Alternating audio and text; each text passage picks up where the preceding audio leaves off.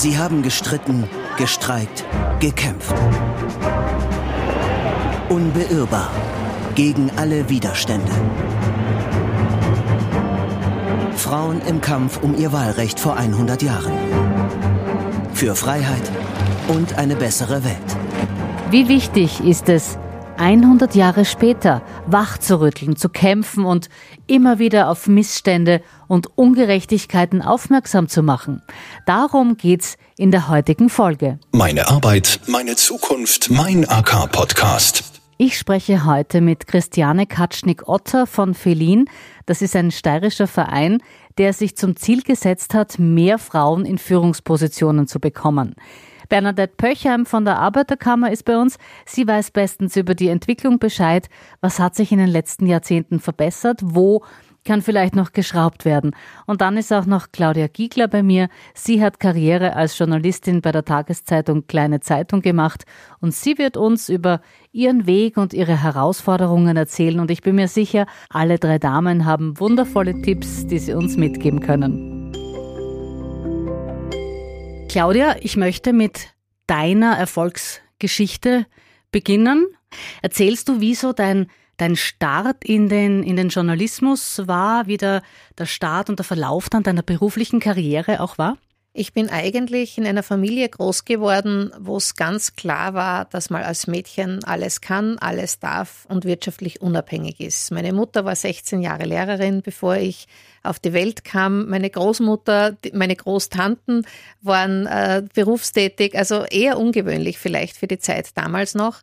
Und für mich war klar, ich kann alles, ich darf alles, ich werde alles. Und habe halt dann begonnen zu studieren, wollte Lehrerin werden, bin im Laufe dieses Studiums dann mit dem Journalismus in Kontakt gekommen, weil ich da eine Ausbildung dazu gemacht habe und im Endeffekt im Journalismus gelandet. Das Schöne an meinem Beruf war, dass man da als schon als Expertin andockt. Man ist Expertin, man ist quasi wirklich seines Glückes Schmied oder Schmiedin. Das heißt, ähm, man bewährt sich durch seine Geschichten. Man ist eigentlich nicht wirklich abhängig davon, von der Gnade sozusagen anderer, was jetzt ähm, die Leute rundherum betrifft, was den Aufstieg als solches betrifft was die journalistische Kompetenz betrifft. Mhm. Wenn es allerdings um den Aufstieg geht, und das ist mir dann erst im Laufe meines journalistischen Lebens klar geworden, gibt es natürlich eine gläserne Decke. Es kommt relativ rasch dieser, dieser Punkt, wo man sieht, was noch alles ginge und was man noch alles wollte und wo einem dann einfach ähm, Widerstände entgegengebracht werden. Das erzähle Magst du sagen, äh, welche Widerstände das sind oder ein Beispiel? Die Widerstände sind, das ist relativ einfach zu formulieren. Es gibt einfach viele, die entweder Angst haben vor dir, wenn du gut bist, die nicht hören wollen, wenn du laut bist und die um ihre eigenen Positionen fürchten, wenn du Ambitionen zeigst. Und das ist wie in jeder Branche, halt auch in meiner Branche so. Und wenn du nicht Unterstützung hast, Unterstützung in Form von anderen Frauen, Unterstützung in Form von Empowerment, dass dir bewusst wird und dass du reflektierst, was da geschieht und mit welchen Mitteln du dich sozusagen stärken kannst und wie du Widerstände überwinden kannst, ähm, ist es sehr schwierig, damit zurande zu kommen. Gerade dann, wenn du es gewohnt bist, ähm, Herausforderungen anzunehmen, Herausforderungen zu bewältigen, ähm, sozusagen mit deiner Kompetenz ähm, den Dingen äh, dich entgegenzustellen und auch ähm, entsprechend ähm, zu reüssieren. Du hast von Unterstützung gesprochen und da möchte ich jetzt gleich an die Christiane vom Verein Felin übergeben. Erzählst du mal ein bisschen was ähm, über euch, über den Verein, mhm. wie ich bei euch Hilfe bekomme, wie das abläuft? Also der Verein Felin ist 2013 gegründet worden, also es gibt uns jetzt heuer schon bald äh, schon knapp zehn Jahre. Und das äh, Ziel des Vereines ist, den Anteil von Frauen in Führungspositionen zu erhöhen. Das ist notwendig, weil ähm, der nach wie vor sehr gering ist. Also wir veröffentlichen auch jedes Jahr eine Studie dazu oder alle zwei Jahre eigentlich. Und ähm, vielen Menschen und auch vielen Frauen ist es nicht bewusst, dass es hier sozusagen ähm, dass strukturelle äh, Barrieren dahinter stecken, warum ich in meiner Karriere nicht weiterkomme. Also viele suchen den, ähm, den Grund bei sich und de facto gibt es aber strukturelle Barrieren, die es Frauen sozusagen unmöglich macht, in eine Führungsposition zu kommen. Was ist ein Beispiel? Ähm, ja, einfach Besetzungsstrategien zum Beispiel in Unternehmen. Ja. Wir haben jetzt seit 2018 die gesetzlich verpflichtende Quote und wir sehen überall dort, wo die Quote zur Umsetzung gelangt, da sind ja nur ein paar Unternehmen tatsächlich davon betroffen. Ähm, dort wirkt die Quote, dort ändert sich etwas. Das heißt, da wirkt die Quote auf Besetzungsstrategien ein und man muss ganz einfach die Strategie ändern, wie ich meinen Aufsichtsrat besetze. Und es gelingt. Ja, also ähm, das ist das, das große Learning schon jetzt aus der Quote, dass die Quote wirkt.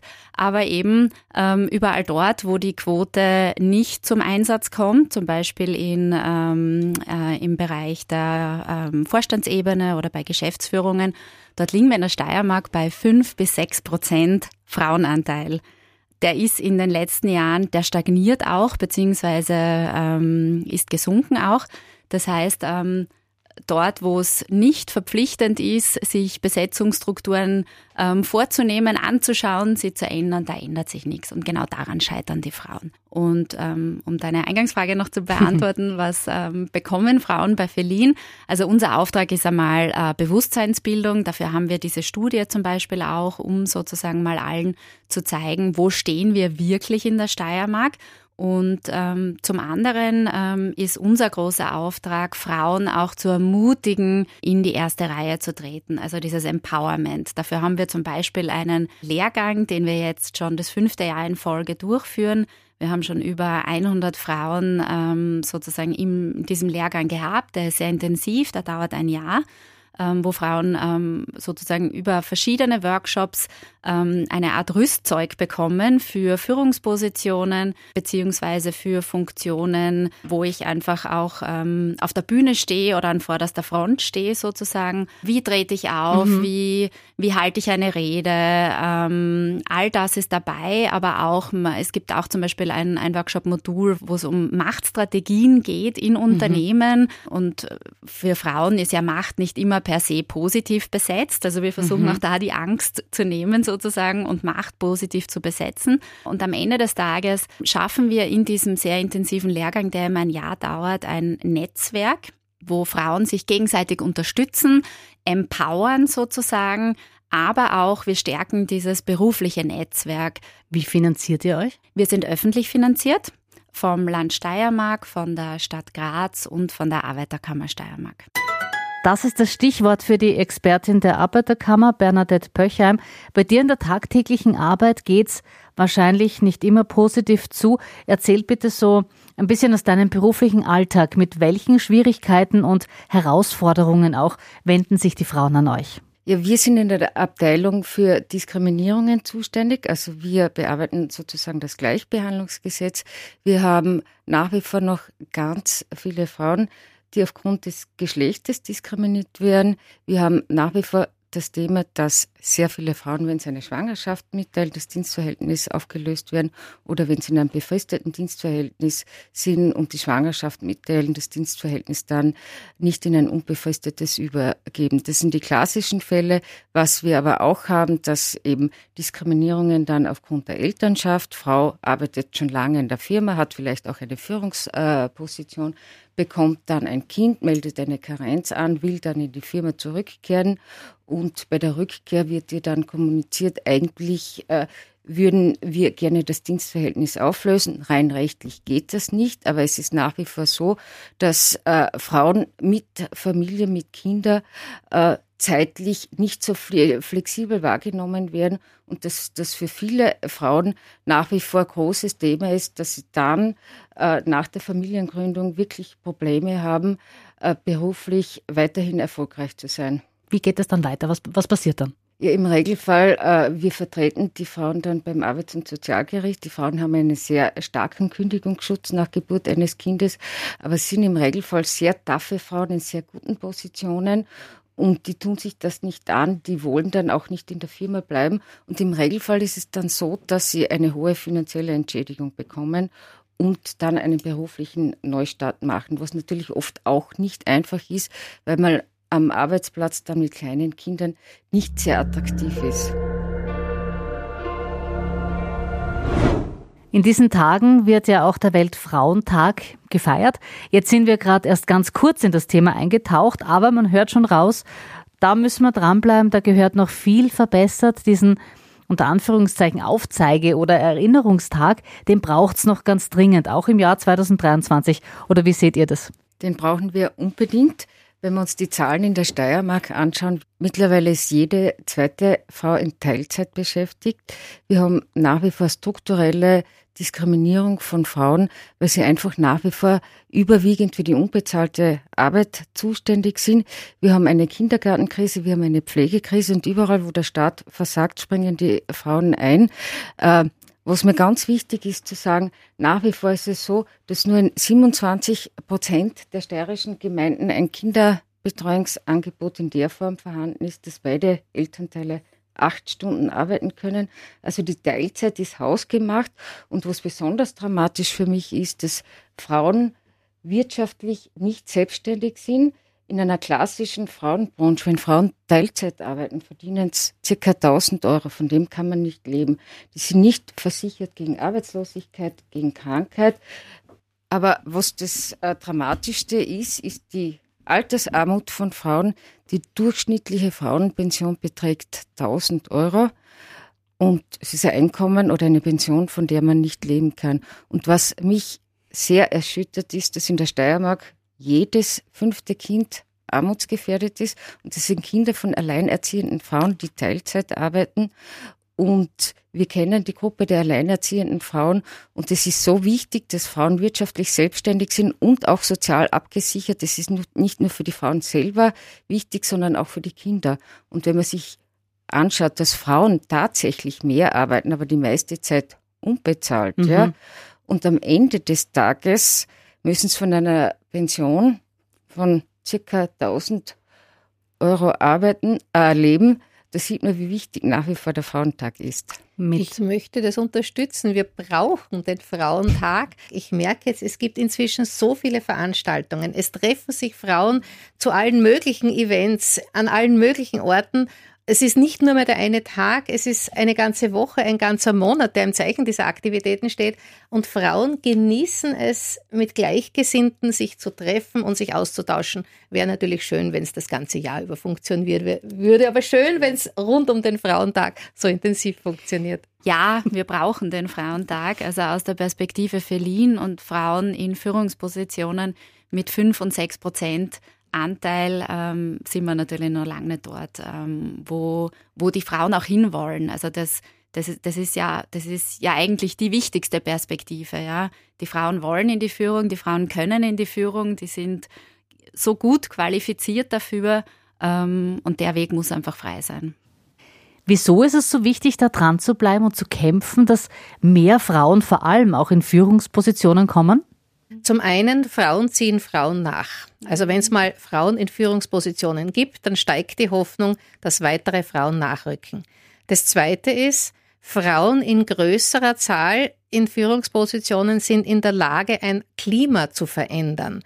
Eine einzelne Frau schafft das selten. Die ist einfach in einer Position, wo sie, wo sie kämpfen muss, wo oft ein Klima da ist, das sich gegen sie richtet, gegen das sie sehr schwer ankommt, wo sie wenig Verbündete findet. Und das Dritte ist, was passiert denn, wenn eine Frau mal nach oben kam? Dann richtet sich sehr oft ein System gegen sie und es kommt zu, Geschicht zu Geschichten wie Diffamierung und, und, und Angriff und in weiterer Folge Degradierung oder Selbstaufgabe, wenn man sich dieser Situation nicht mehr gewachsen fühlt. Also es reicht nicht quasi, die eine Vorzeige-Paradefrau irgendwo zu haben, mhm. sondern es muss sich das System verändern, es muss sich das System verweiblichen und dafür braucht es sichtlich Instrumente wie Quoten, weil ohne Quoten haben wir es jedenfalls bis jetzt nicht geschafft. Jetzt möchte ich natürlich schon auch etwas Positives aufgreifen. Bernadette, es ist in den letzten Jahrzehnten schon noch viel Gutes passiert. Was sind so die, die positiven Meilensteine in Sachen Gleichberechtigung? Was wirklich sehr positiv ist, ist die gesetzliche Anrechnung der Karenzzeiten. Also wenn eine Frau eine Babypause macht, zum Beispiel von zwei Jahren, werden diese Zeiten voll angerechnet für alle Ansprüche, die von der Dauer des Dienstverhältnisses abhängen. Das war zuvor ein großer Teil äh, der ungleichen Bezahlung zwischen Mann und Frau. Also das ist vor einigen Jahren behoben worden. Wir haben mittlerweile auch eine viel höhere Anrechnung der Kindererziehungszeit, mittlerweile mit einem Wert von über 2000 Euro pro Monat. Also da wirklich äh, eine massive Anhebung. Wir haben jetzt den Papa-Monat, wir haben ein Kinderbetreuungsgeld, das es auch für Väter attraktiv macht, Elternkarenz in Anspruch zu nehmen, wobei das nicht wirklich wirkt. Wir haben nur vier Prozent der Väter, die eine Väterkarenz in Anspruch nehmen. Wir haben jetzt einen Rechtsanspruch auf Papa-Monat. Das soll einfach die partnerschaftliche Teilung der Kinderbetreuung forcieren, wirkt ein wenig, aber das ist nach wie vor viel Luft nach oben. Dieses Thema Väterkarenz, wieso ist das noch so unattraktiv? Ich merke in der Beratung, wir haben mittlerweile viele Väter, die Interesse haben, Väterkarenz in Anspruch zu nehmen, beziehungsweise jetzt auch den Papa-Monat, aber es ist nach wie vor finanziell unattraktiv. Beim Papa-Monat bekommen die Väter 700 Euro. Viele Familien kommunizieren uns, mit dem Geld kann man nicht leben. Und bei der Väterkarenz ist es dann so, die Familie muss rechnen. Die Väter haben ein viel höheres Einkommen, im Regelfall das Doppelte wie die Frauen. Und es ist einfach ökonomischer für die Familie, wenn die Frauen länger zu Hause bleiben. Also es der Elternteil bleibt zu Hause, der geringeres Einkommen hat. Wir sehen das umgekehrt auch, wenn wir Frauen haben, die ein hohes Einkommen haben und die Männer ein durchschnittliches, dann bleiben auch die Väter länger zu Hause. Aber im Regelfall ist es einfach so, dass nach wie vor die Männer viel höheres Einkommen haben und das äh, entscheidet, wer zu Hause bleibt. Wenn ich mich da vielleicht kurz mhm. einbringen darf, die eine Sache ist die finanzielle Situation und die andere Sache ist die immer noch berechtigte Angst der Männer, dass sie in ihrer Karriere benachteiligt werden, wenn sie in Karenz gehen. Viele Männer können sich einfach nicht leisten in ihrem Betrieb. Und wie es ist, wenn es anders ist, haben wir in der Firma, wo ich äh, zu Hause bin, in der kleinen Zeitung, hat man das gesehen. Da hat es mal jemanden gegeben, der das sehr befördert hat, dass junge Männer in Karenz gehen. Und äh, seitdem das beflügelt wurde, hat sich das so fortentwickelt, dass es inzwischen völlig normal ist, dass jeder Mann, der ein Kind bekommt, in Karenz geht und eher abnormal, wenn es einer nicht macht. Es muss dahingehend eine positive, äh, familienfreundliche Firmenkultur geben, wobei ich da schon einwenden muss, wenn die Väter in Karenz gehen, dann sind es zwei, drei Monate, sehr oft auch im Sommer, wo man das mit sehr angenehmen anderen Dingen verbinden kann. Wir haben ganz selten Männer, die sechs, sieben, acht Monate in Karenz gehen und da gibt es ja ganz viele Studien dazu. Wenn die Väter zu Hause bleiben, dann im Regelfall zwei bis drei Monate. Wobei Väterkarenz ist ansteckend, das merken wir auch, wenn wir Väter von diversen Firmen haben. Der erste beginnt und zieht andere nach und wir haben aber auch Firmen, die ganz bewusst, so wie die Claudia jetzt gesagt hat, wenn ein Mann gehen möchte, der Arbeitgeber kommuniziert, wenn du gehst, wirst du in der Firma keine Karriere mehr machen. Und das soll natürlich Druck erzeugen, dass keine Väter in Karenz gehen. Diese Firmen haben wir auch, wobei man sagen muss, die Kulturen ändern sich und wir haben auch viele Firmen, wo das schon ein Karrierebaustein ist, wo man sagt, man lernt so viele, so viel an sozialer Kompetenz, wo das wirklich auch gefördert wird. Also diese Firmen gibt es auch.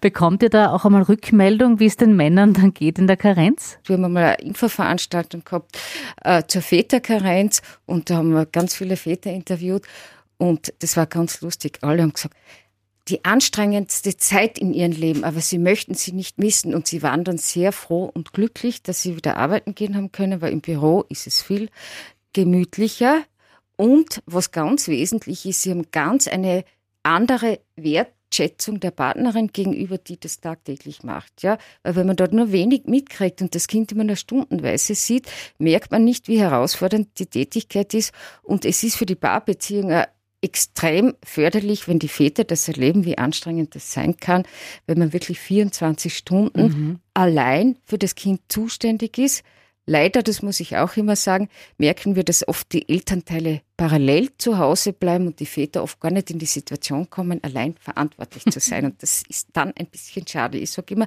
schauen Sie, dass Ihr Mann zumindest einmal einen Monat allein zu Hause ist. Und teilweise ist es auch so, dass die Frauen den Männern nicht so viel zutrauen Und da muss ich die Frauen bestärken, ihr Mann schafft das. Ja, wir haben dann oft die Frage, was ist, wenn er das nicht schafft? Ich sage dann immer, wenn Sie das zulassen, schafft Ihr Mann das ganz sicher.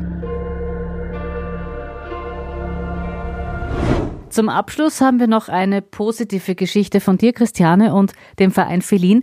Da hat seine Polizistin mit eurer Hilfe in eine Führungsposition geschafft. Ja, also in dem Lehrgang von Felin gibt's tatsächlich schon ähm, einige Erfolgsgeschichten. Ähm, unter anderem das Beispiel, was du jetzt angesprochen hast, ähm, eine Frau, ähm, eine Polizistin, mittlerweile in der Verwaltung ähm, der Landespolizeidirektion Steiermark und sie hat den Lehrgang gemacht und ähm, der Lehrgang hat eben die, das notwendige Empowerment ähm, gebracht, damit sie sich schlussendlich für eine Führungsposition beworben hat, die sie dann auch erhalten hat. Ja, also eine Pionierin mit Sicherheit in einem Bereich, der ähm, sehr männerdominiert ist und ähm, eine Erfolgsgeschichte, weil eben durch den Lehrgang, durch das Netzwerk, durch die Rollenvorbilder, die sie in dieser Zeit auch gesehen und gewonnen hat, sie sich getraut hat, diesen Schritt zu machen, und das ist natürlich wunderschön. Und da gibt es aber auch noch andere Beispiele, auch von Frauen, die ähm, zum Beispiel in der Regionalpolitik tätig sind und sich dann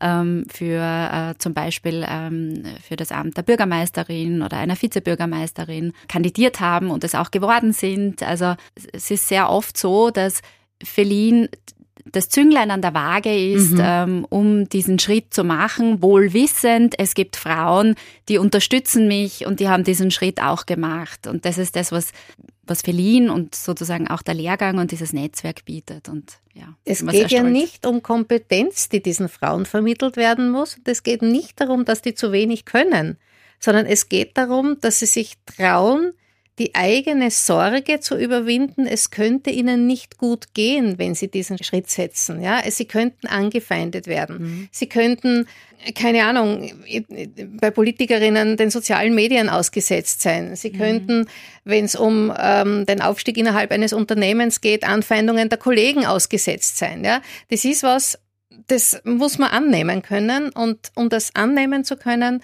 da helfen eben Vernetzung, da hilft mhm. Empowerment, da helfen auch einzelne Techniken, zum Teil auch eine Frage der Technik. Das ist eigentlich das, was die Frauen stärkt. Keine Aufqualifizierung im Sinne von, mhm. die können was noch nicht. Ja? Mhm. Und sehr oft fehlen ja diese Rollenvorbilder. Also wenn wir jetzt gerade den Bereich äh, wahrscheinlich Polizei nehmen, ähm, oder auch Frauen in technischen Berufen, dann fehlt mir ja sehr oft die Orientierung an einem Rollenvorbild, um für mich einmal zu wissen, okay, der Weg steht mir überhaupt offen, um diese Perspektive zu haben. Und ähm, das ist etwas, womit wir uns jetzt auch ganz intensiv beschäftigen, dieses Rollenvorbilder schaffen für Frauen, ähm, um eben Karrierewege aufzuzeigen, Perspektiven zu schaffen und vor allem Mut zu machen und sich das zuzutrauen. Die Website von Feline habe ich übrigens auch in den Show Notes verlinkt. Da können sich interessierte Frauen in Ruhe über euer Angebot informieren und alles nachlesen. Ihr lieben drei Powerfrauen, welchen Tipp oder Rat gebt ihr unseren Zuhörerinnen heute noch mit? Also mein Tipp ist, such dir Verbündete. Mhm. Ganz schwierig ist es, wenn du alleine stehst und viele junge Menschen glauben einfach, sie können alles und irgendwann einmal kommen sie an den Punkt, wo sie merken, da stellt sich ihnen jetzt was entgegen. Und wir haben schon darüber geredet, oft bezieht man das auf sich. Und wenn man sich aber Verbündete sucht, wenn man mit anderen darüber redet, wenn Frauen sich mit Frauen verbünden oder wenn Frauen Mentoren finden, also das können jetzt auch Männer sein, ja, die quasi wohlwollend den Weg begleiten und unterstützen. Das Wichtigste ist nämlich, wenn du in die Defensive gerätst, dann bist du quasi im Eck. Wenn du andere hast, die mit dir sprechen, wenn du andere hast, die für dich sprechen, wenn du andere hast, mit denen du gemeinsam ein Gegenmomentum entwickeln kannst, ist das die bessere Option. Christiane? Ja, ich kann das auf jeden Fall unterstreichen und hätte mir auch gedacht, ähm, mir war es immer wichtig, alles erreichen zu können. Sobald ich ähm, irgendeine Barriere gespürt habe, hat mir das zu totalem Widerstand aufgerufen. Ähm, und das habe ich natürlich als Frau gespürt. Und ähm, das soll man nicht spüren. Also ich möchte alle Frauen motivieren, ihren Weg zu gehen. Und dafür braucht's Verbündete. Also da treffe ich mich ähm, genau mit der Claudia mhm. ähm, und dieses Netzwerk gibt's. Sei es jetzt bei Feline oder woanders, völlig egal. Aber sich wirklich auch mal zu überlegen, äh, wer kann mir helfen, Frauen zu befragen, mit Frauen in den Austausch zu gehen, das stärkt irrsinnig. Es lenkt die Aufmerksamkeit ähm, dorthin, wo ich ansetzen muss. Und das ist meistens nicht bei mir, sondern eben ähm, bei einem Weg, den ich gehen muss. Oder wenn ich anerkenne, da gibt es eine Barriere, da komme ich nicht drüber, dann muss ich mir halt einen anderen Weg suchen. Und ich glaube, da kann es helfen, wenn man mit anderen in einem Netzwerk sich austauscht, sich stärkt, ähm, gemeinsam reflektiert und vielleicht auch gemeinsam einen Schlachtplan entwickelt. Und äh, vielleicht noch eins äh, ergänzend, ähm, ich persönlich finde den Austausch mit anderen immer total wertvoll, sei das jetzt, wenn es um etwas Berufliches geht oder auch um etwas Privates. Der Austausch bringt immer neue Perspektiven. Und gerade wenn man versucht, einen Weg zu gehen und man scheitert, fehlen einem ja diese Perspektiven. Also ich glaube, der, der, der wirkliche Tipp wäre, ähm, sich diese Perspektiven zu holen im Austausch mit anderen Menschen. Das können Coaches sein, das können Mentorinnen sein, das können Freundinnen sein, das kann ein Netzwerk sein, völlig egal. Aber neue Perspektiven gewinnen und daraus Energie schöpfen und dann ähm, geht's wieder weiter. Und von der Energie hast du eine Menge, muss ich sagen. Ja. Sehr gut.